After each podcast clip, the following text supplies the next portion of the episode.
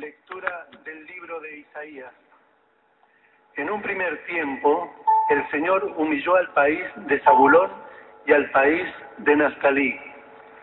Pero en el futuro llenará de gloria la ruta del mar, del otro lado del Jordán, el distrito de los paganos. El pueblo que caminaba en las tinieblas ha visto una gran luz. Sobre los que habitaban en el país de la oscuridad ha brillado una luz. Tú has multiplicado la alegría, has acrecentado el gozo. Ellos se regocijan en tu presencia, como se goza en la cosecha, como cuando reina la alegría por el reparto del botín. Porque el yugo que pesaba sobre él, la barra sobre su espalda y el palo de su carcelero, todo eso lo ha destrozado como en el día de Madián. Palabra de Dios. Te alabamos, Señor. El Señor es mi luz y mi salvación. El Señor es mi luz y mi salvación. El Señor es mi luz y mi salvación. ¿A quién temeré? El Señor es el baluarte de mi vida. ¿Ante quién temblaré? El Señor es mi luz y mi salvación. Una sola cosa he pedido al Señor, y esto es lo que quiero, vivir en la casa del Señor todos los días de mi vida, para gozar de la dulzura del Señor y contemplar su templo. El Señor es mi luz y mi salvación. Yo creo que contemplaré la bondad del Señor en la tierra de los vivientes. Espera en el Señor y sé fuerte. Ten valor y espera en el Señor. El Señor es mi luz y mi salvación. San Pablo hace un severo llamado a la unidad de la comunidad. Escuchamos la segunda lectura. Lectura de la primera carta del apóstol San Pablo a los cristianos de Corinto.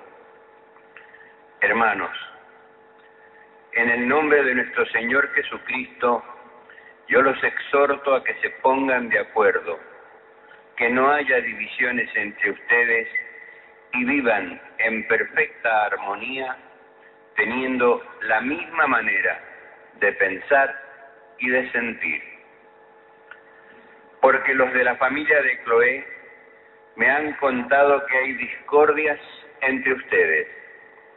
Me refiero a que cada uno afirma, yo soy de Pablo, yo soy de Apolo, yo de Cefa, yo de Cristo. ¿Acaso Cristo está dividido? ¿O es que Pablo fue crucificado por ustedes? ¿O será que ustedes fueron bautizados en el nombre de Pablo? Felizmente, yo no he bautizado a ninguno de ustedes excepto a Crispo y a Gallo. Sí, también he bautizado a la familia de Estefanas, pero no recuerdo haber bautizado a nadie más. Porque Cristo no me envió a bautizar, sino a anunciar la buena noticia, y esto sin recurrir a la elocuencia humana para que la cruz de Cristo no pierda su eficacia. Palabra de Dios. Te alabamos, Señor. Al comenzar su predicación, Jesús anuncia el reino y llama a los primeros discípulos. Escuchemos la proclamación del Santo Evangelio. Aleluya.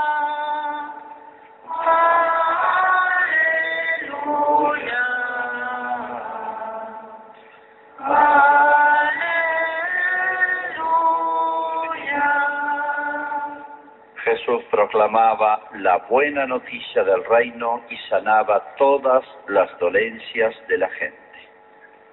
Aleluya.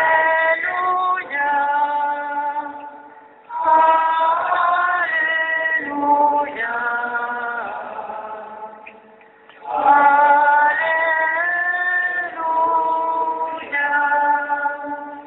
Señor esté con ustedes.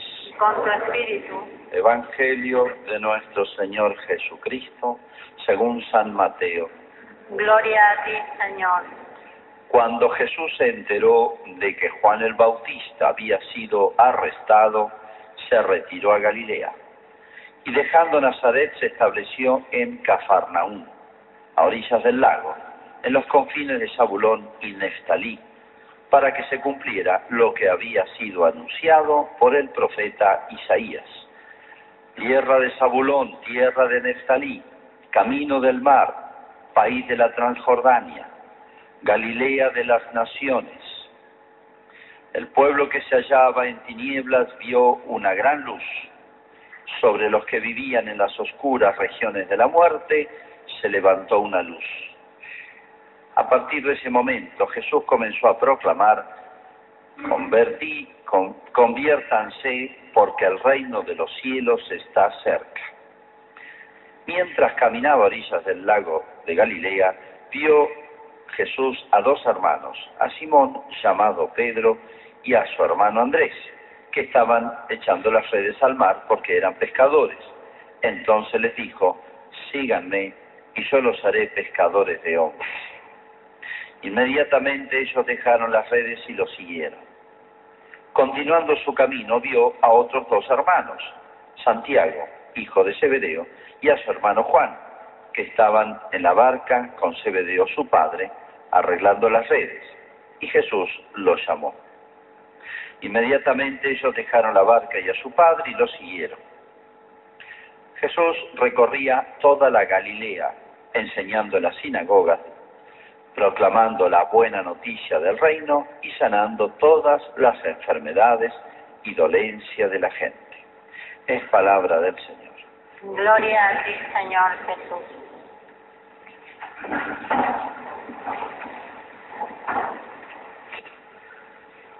En este comienzo de año, no solamente el año solar, sino el año litúrgico, después de, empieza un poquito antes el año litúrgico, con el Adviento, la Navidad, bueno, ahora empieza lo que llamamos la vida pública de Jesús, que es lo que se llaman los domingos durante el año, o tiempo durante el año que se usan con ornamentos verdes.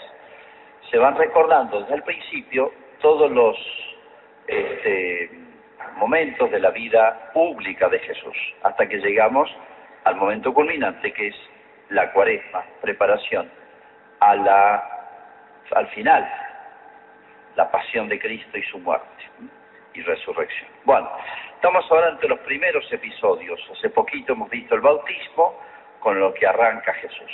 Vamos a tratar de ubicarnos algunos textos acá para ver, este, para poder seguirlo mejor a Jesús, ¿no?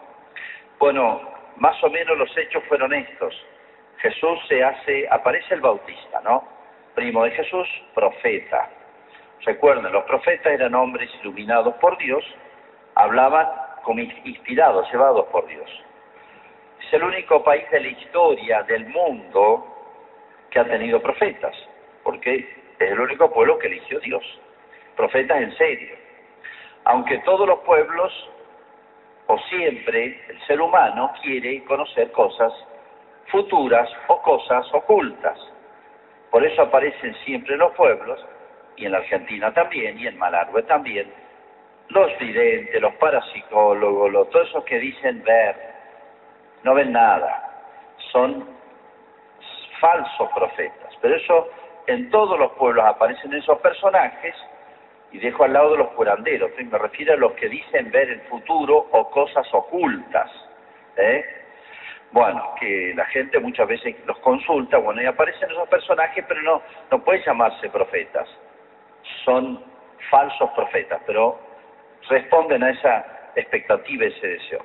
Juan Bautista era profeta en serio, tenía una autoridad muy grande. A él se presenta Jesús y, se recuerdan ustedes, lo bautiza, y después Jesús lo presenta a Jesús con toda su autoridad, como diciendo, Él es el que esperábamos. Y Jesús después se va al desierto a pelear 40 días con el demonio. Ese texto aparece en cuaresma, se medita, el demonio lo tienta, Jesús hace ayuno. Como decir, eh, después del bautismo, mostrándonos que el Hijo de Dios debe estar preparado siempre a pelearla contra, hay un enemigo del alma. No todo tranquilo. Hacerse cristiano no empieza una vida eh, fácil, tranquila, sino que al revés. Aquel que se acerca a Dios, prepárese, le va a ir peor. Va a haber más guerra, porque el otro, si una persona se pierde sola, bueno, no tiene trabajo. Pero aquel que quiere pelear y esforzarse por mejorar, le damos trabajo al otro. Y él se interesa y nos conoce. Eso es lo que quiere indicar Jesús. Bueno, ¿y qué hizo después de vuelta de los días de ayuno? Hay un primer episodio con el que empieza la vida pública Jesús, que también aparece es, en algún momento del año, es la expulsión. Fue el templo de Jerusalén, era la capital, y había un solo templo en Jerusalén, ¿se acuerdan? Jerusalén no podía tener más que un solo templo, Israel, y estaba en la capital, Jerusalén. Porque era un símbolo de la iglesia, que es una, y el símbolo de Cristo, que es uno. Ese templo es una figura. Templo hermoso, grande, recuerdan ustedes, que se gloriaban los judíos de él. Como estaba muy eh, corrompido la, la clase dirigente política y religiosa de Israel, muy, muy mal, Jesús se enoja, famosa expulsión de los mercaderes. Jesús se enojó varias veces y los echó. Y lo, cuando lo quisieron encarar, no se le animaron. No les gustó mucho por más que hizo algún milagro en Jerusalén, con el cual eh, mostró su autoridad. Y además Juan el Bautista, que tenía una autoridad indiscutible en Israel, dijo, este es el Mesías, y con eso para un judío tenía que ser suficiente, ¿cómo le iban a discutir si está bien lo que hace? Si ya estaba claro que era el Mesías, o sea, el, el Hijo de Dios, el que esperaba Israel. no obstante, no le fue bien a Jesús allí y lo enfrentaron, lo increparon, etcétera, y Jesús pasó, es un tiempo que no se conoce mucho, eh, alrededor de ocho meses en la zona de Jerusalén, mientras el Bautista predicaba y le mandaba discípulos a Jesús, Jesús hacía su labor. Jesús empezó en Jerusalén como corresponde. Empezó ahí. ¿Por qué? Porque era el centro, porque ahí estaban las cabezas, porque ahí estaban los dirigentes, tendrían que haber sido los primeros que se convirtieran. No se convirtieron, lo trataron mal, estaba muy dura la cosa. ¿Qué hizo Jesús? Se fue al norte, en términos nuestros al interior, se fue de la capital, se fue al interior. Pasó por Samaria, fue el famoso diálogo con la samaritana, que también en, en algún momento del año se medita, y se instaló no en Nazaret, que era su pueblo, su pueblito chiquito, sino en Cafarnaúm y dice, cuando se enteró que Juan Bautista había sido arrestado, o sea, su compañero de trabajo, ¿no? su, colaborador, su precursor, se retiró a Galilea. Es una provincia, la provincia del norte. Y dejando Nazaret se estableció en Cafarnaúm. ¿Por qué Cafarnaúm? Cafarnaúm era la ciudad más importante que estaba al lado del lago, famoso lago llamado de Genesaret, de Galilea o de Tiberíades. Era un laguito chico de 5 por 10 kilómetros más o menos. Ahí pescaban estas cuatro, dos pares de hermanos que van a ser apóstoles. Bueno, en esta zona, es una zona, la zona era muy particular, para nosotros no nos significa mucho. Había una profecía de Isaías, tierra de Zabulón, tierra de Nestalí. Zabulón y Nestalí son dos tribus de Israel. Cada tribu había formado provincias eran las dos tribus más del norte, la más alejada de Jerusalén. Galilea de las naciones. Las naciones acá no se refiere como ahora, nación, la nación chilena, la nación brasilera, la nación peruana. No se refiere a eso. Acuérdense esto. Eh, el mundo se dividía en dos clases, en dos pueblos. Israel, que era el pueblo elegido, y los demás pueblos, todos, llamados gentiles o naciones. El mundo se dividía, repito, en dos. Uno, el pueblo elegido, Israel. Y era una división correcta, porque Dios eligió un solo pueblo, lo formó, el pueblo de Israel. Y todas las demás naciones estaban en igualdad de condiciones, por así decir, ante Dios. ¿Por qué se llamaba Galilea de las Naciones? Esta provincia norteña. Porque era, ahí pasaba un camino, se llamaba la Vía Maris, camino del mar, que también aparece en Isaías. Era un camino, yo dije, era una ruta internacional. Póngale la ruta internacional que va a Chile, que pasa por Mendoza. Una muy transitada, que unía todo el oriente con el mar Mediterráneo, que tenía mucho tránsito y de ahí salía para todas las costas del Mediterráneo. O sea, era el camino que unía, no digo dos ciudades, dos pueblos, unía dos este, zonas grandísimas, era muy transitada. Y como pasa en esos lugares, se van estableciendo gente de distintas razas, de distintas culturas, de distintas naciones, se establecen comercios, posadas, centros comerciales. Bueno, ¿qué era Galilea? Un lugar donde se había mezclado mucho la población. Para los judíos que no querían mezclarse ni cruzarse eh, en la raza, digamos, en su cultura y en su religión, lo que era Galilea era un lugar para ellos despreciable. Por otro lado, en la zona más rica, esa zona para los cultivos era la más rica y el comercio le daba mucha riqueza, movía mucho dinero. Entonces, Galilea de las naciones, para un judío eso era muy despectivo, peyorativo. O sea, Galilea, que sos poco pura, que sos poco religiosamente eh, indiferente, religiosamente indiferente, dedicada más a ganar plata, a hacer plata en el comercio o en el cultivo de las tierras que en pensar en las cosas religiosas. Eso significa Galilea las Naciones. Y en Jerusalén se creían que mantenían la pureza, ellos creían que mantenían más la pureza de la religión. Y por eso lo rechazaron a Cristo. Dos defectos distintos. El defecto de los de Jerusalén defecto muy duro, muy grave, que hace alejarse a Cristo. Jesús se fue allá. Jesús quería empezar por allá la predicación. Y no, no le hicieron caso. Le fue mal. Se fue al interior, diríamos nosotros en argentino. Y en argentino, bueno, esta zona, Galilea de las Naciones. El pueblo que vivía en tinieblas vio una gran luz. O sea, es verdad que religiosamente era más bien poco eh, interesada, superficial religiosamente, superficial sobre los que vivían en las oscuras regiones de la muerte se levantó una luz. ¿Qué significa esta frase? Algo que pesaba mucho en esa zona. Y es lo siguiente. Antes, bueno, ahora también, pero antes había muchas eh, guerras entre los pueblos y las naciones. Tal vez más que ahora. Pero bueno, la zona que más había sufrido las invasiones despiadadas de los grandes imperios especialmente los persas, los caldeos, etcétera, era la zona de Galilea, quedaba más a mano. Pasaban las tropas por ahí, arrasaban con todo. Había sufrido muchísimas invasiones y despojos, con todo lo que significa de muerte, de cautiverio. Bueno, es una zona entonces muy golpeada, regiones de la muerte.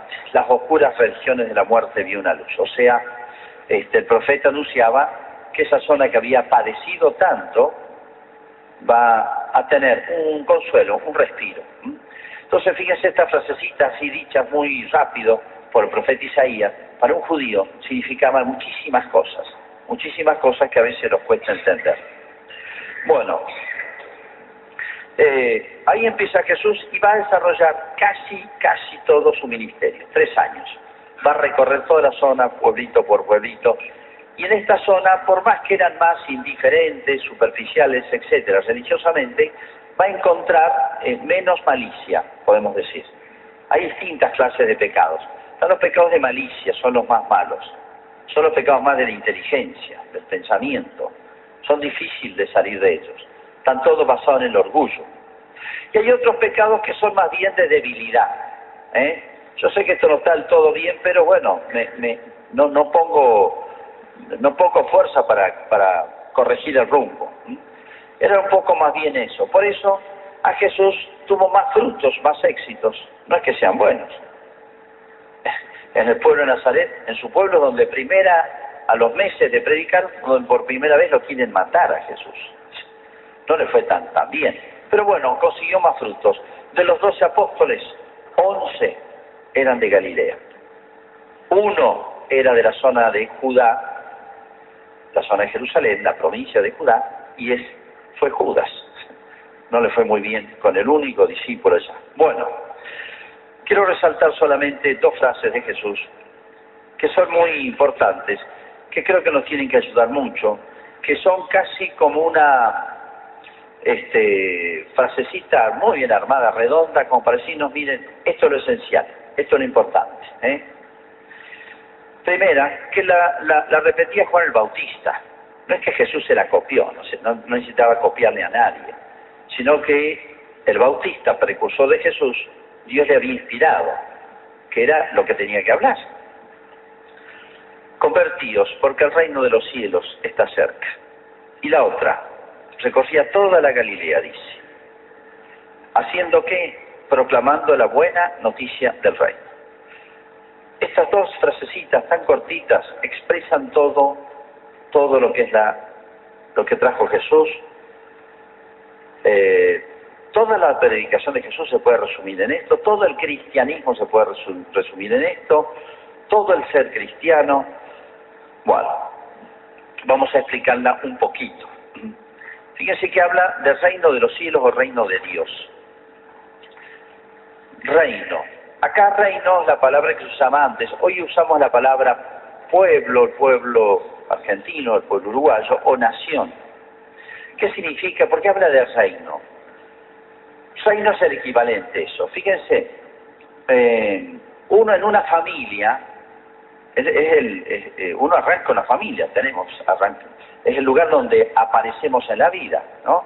Pero una familia no tiene todo lo que yo necesito. Una familia, por más que tenga un excelente padre y madre, responsable y cumplidor de sus deberes, no puede darle escuela primaria, secundaria y, un, título universitario.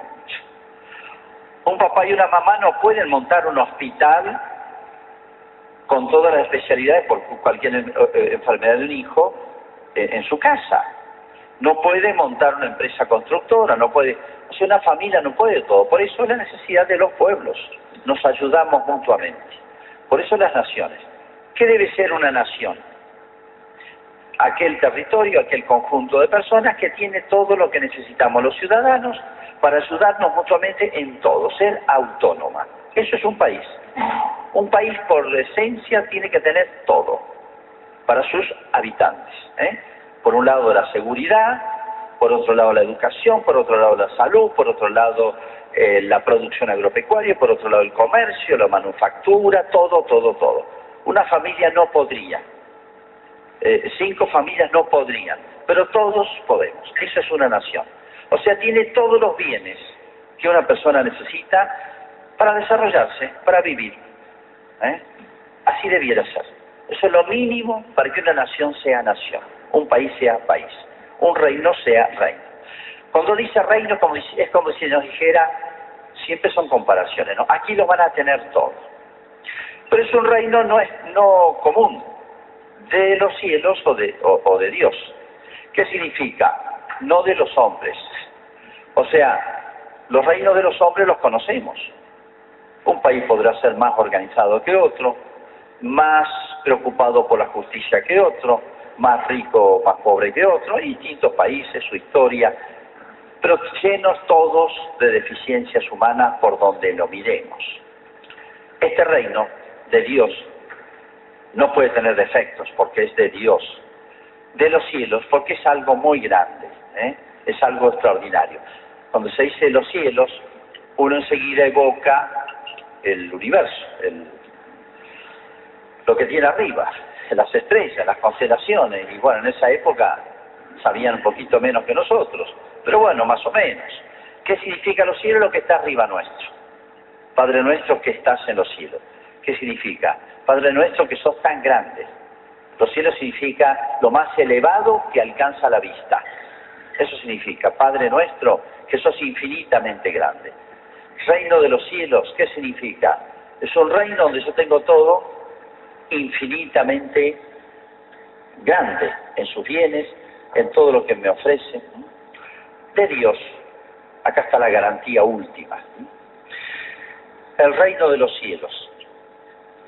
Y hay otra frasecita que estamos acostumbrados a escuchar, que es la buena noticia, que es muy mal entendida. Llama, la palabra griega que se usa es el evangelio. Estamos acostumbrados a oír la palabra evangelio. Evangelio es una palabra griega, es la que aparece siempre. El evangelio del reino. Que esa palabra evangelio se suele traducir en castellano la buena noticia del reino. O sea, la buena noticia de que este reino va a comenzar en la tierra, que lo habíamos perdido con Adán y Eva.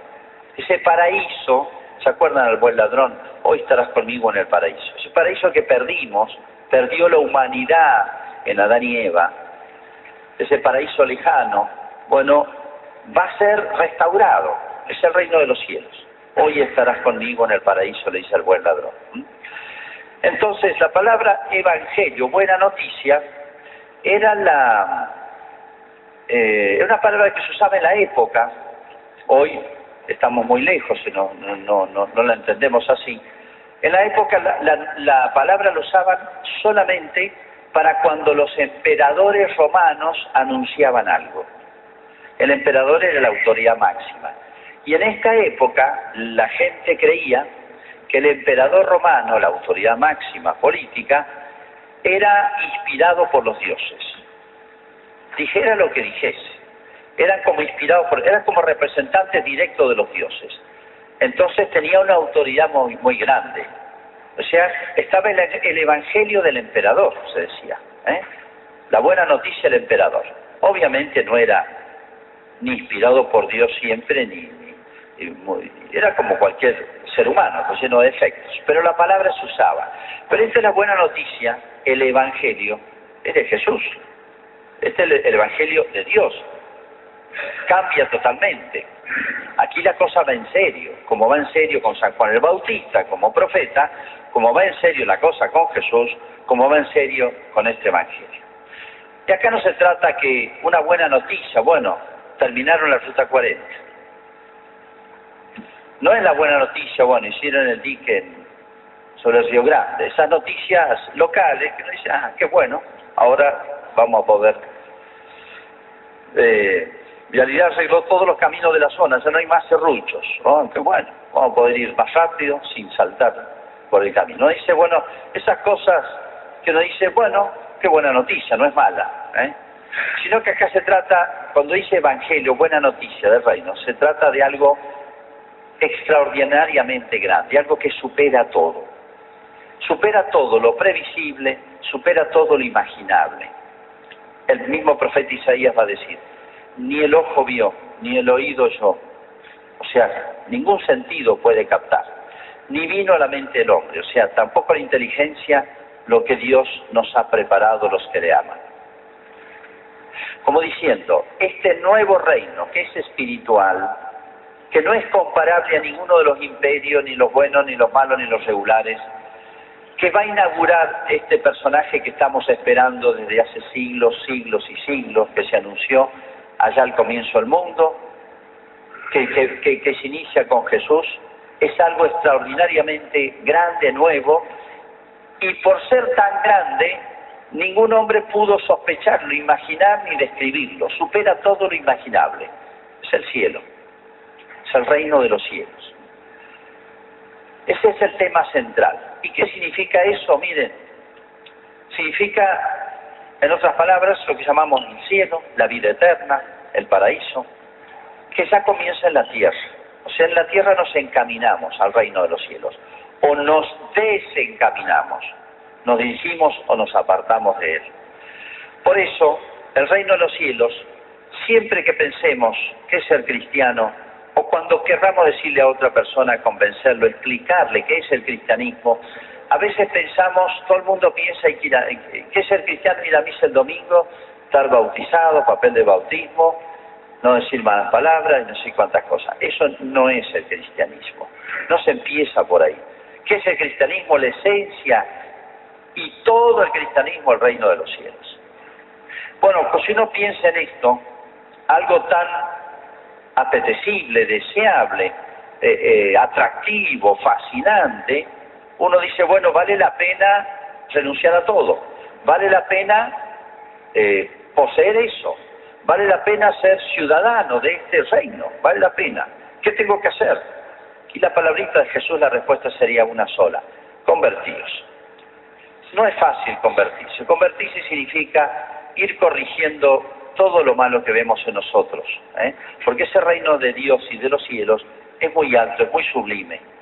Y hay que acomodar nuestra vida a Él, no acomodar el reino a nuestra vida, a nuestros deseos y caprichos. Y no es fácil, y Jesús lo sabe. Por eso es algo que debemos empezar todos los días, todos los días. Corregir lo que más vemos, los defectos más grandes. ¿Cómo nos cuesta eso? Eh? A todos nos cuesta ver nuestros defectos. A veces los que conviven con nosotros conocen más defectos de los que nosotros conocemos. Así que para conocer los defectos, pregunten a la gente que tienen cerca. Y bueno, no solamente conocerlos, sino corregirlos. A veces nos acostumbramos, o a veces ni nos preocupamos. Y a veces decimos, yo soy así. Yo soy así. Muy mal. Si uno entendiera lo que es el reino de los cielos, si uno entendiera este reino de Dios que es eterno, que es infinitamente grande, que nadie puede sospechar lo que es, de tan grande que es, uno tendría que, mientras más se convence de eso, mientras más se impregna de eso, tendría que decir, ahora qué tengo que hacer, como le preguntaban al Bautista. Y la única palabra es esto, convertidos.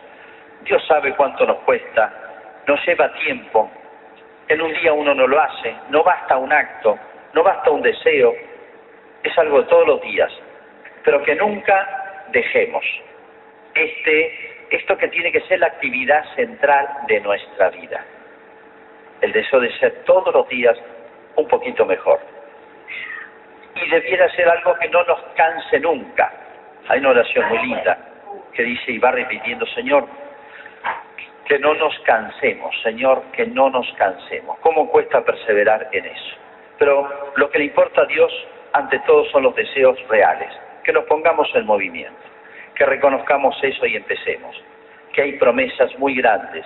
No es corregir por corregir, eh, eh, eh abnegarnos, eh, negarnos cosas por negarnos nomás, sino porque mirando el reino de los cielos vale la pena.